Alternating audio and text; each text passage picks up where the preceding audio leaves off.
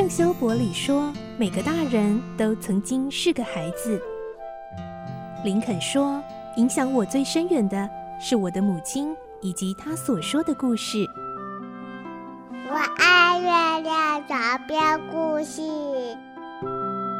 晚安，月亮床边故事。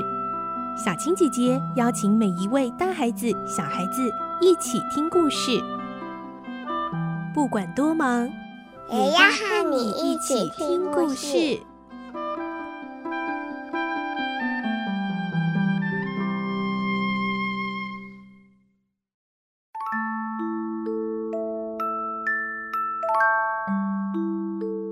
晚安，欢迎你和我们一起听故事。我是小青姐姐，我们今天来听《怪盗与名侦探》的故事第三十二集喽。我们会听到。罗平把福尔摩斯送回英国的计划，他以为是天衣无缝的，结果呢，福尔摩斯竟然是技高一筹的破解了他的计谋，再度现身在他的藏身之处，而且布下天罗地网。罗平真的会因此被捕了吗？来听今天的故事。《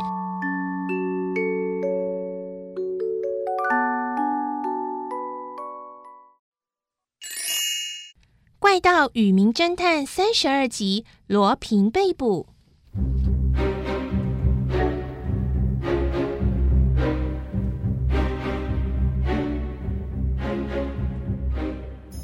罗平发现，原本不能动的机关，现在又可以转动了。他心里非常开心。哼哼，真是天助我也！我可以逃了。这一回合看来又是我赢了。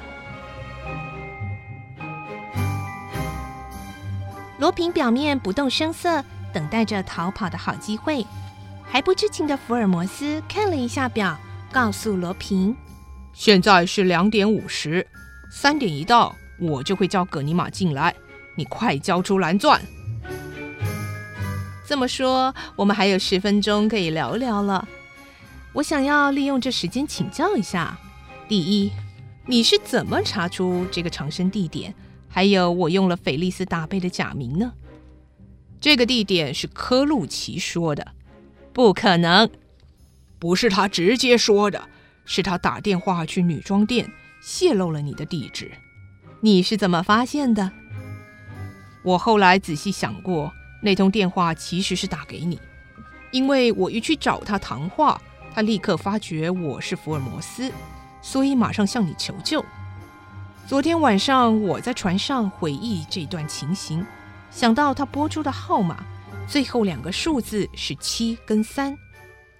另外，我手上有你那十一栋房屋的资料表，所以今天早上一回到巴黎，我就翻开电话簿找那十一位屋主的号码。果然，我找到了菲利斯·达贝，他的电话号码最后就是七跟三，所以我推断你就是这位达贝先生。所以向葛尼玛请求支援。嗯，佩服佩服。哎，不过最让我百思不解的是，你怎么能这么快就回到巴黎呢？哼，没错，你的确要船长半夜一点以前到，但是船长半夜十二点就开进港了。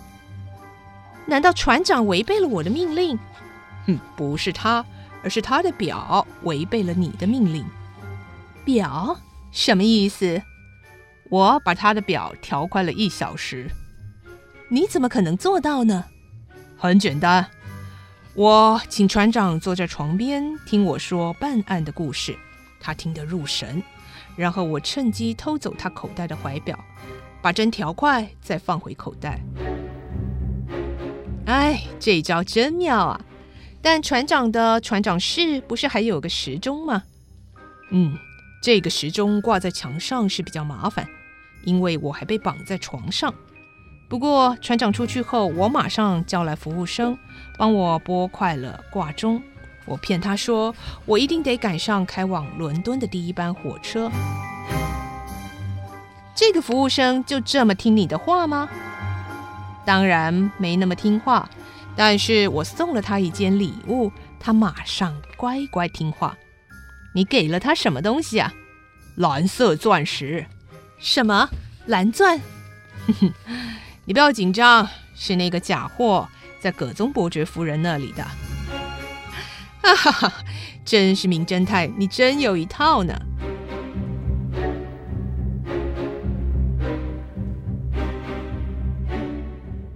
三点了，罗平，赶快做最后决定。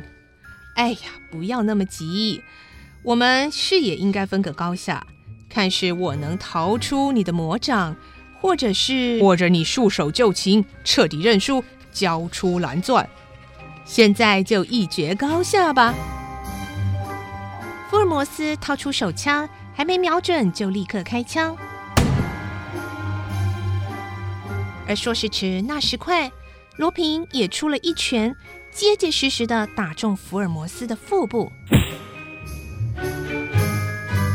福尔摩斯向天花板虚放一枪，是为了要让葛尼玛听到求援的信号。但是罗平那一拳却是非常结实的打在福尔摩斯的腹部，福尔摩斯痛得脸色发青，几乎昏倒。罗平退回壁炉边，想要再次打开大理石板。可是来不及了，葛尼玛已经带了一票的警察冲了进来。举手，罗平。好，葛尼玛，好久不见，我认输了。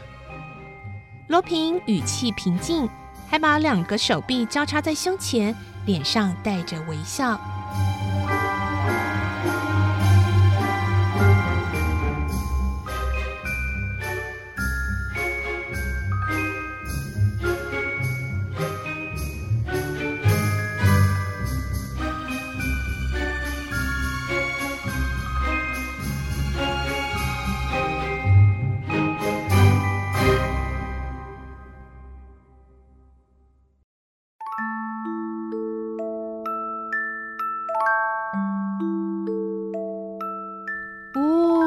怪盗罗平真的被逮捕了耶！哇，福尔摩斯也已经告诉罗平他是怎么样破解他的计谋，然后马上又现身回到了法国巴黎，才能够执行跟葛尼玛联手逮捕罗平的这个计划。而下个礼拜我们就会继续来听到，这个罗平真的就乖乖被抓走了吗？还有更多精彩的内容，下个礼拜继续锁定收听喽。而明天是我们的绘本时间，记得一起来听好听的绘本故事。我是小青姐姐，我们明天晚上再见喽，晚安，拜拜。小朋友要睡觉了，晚安。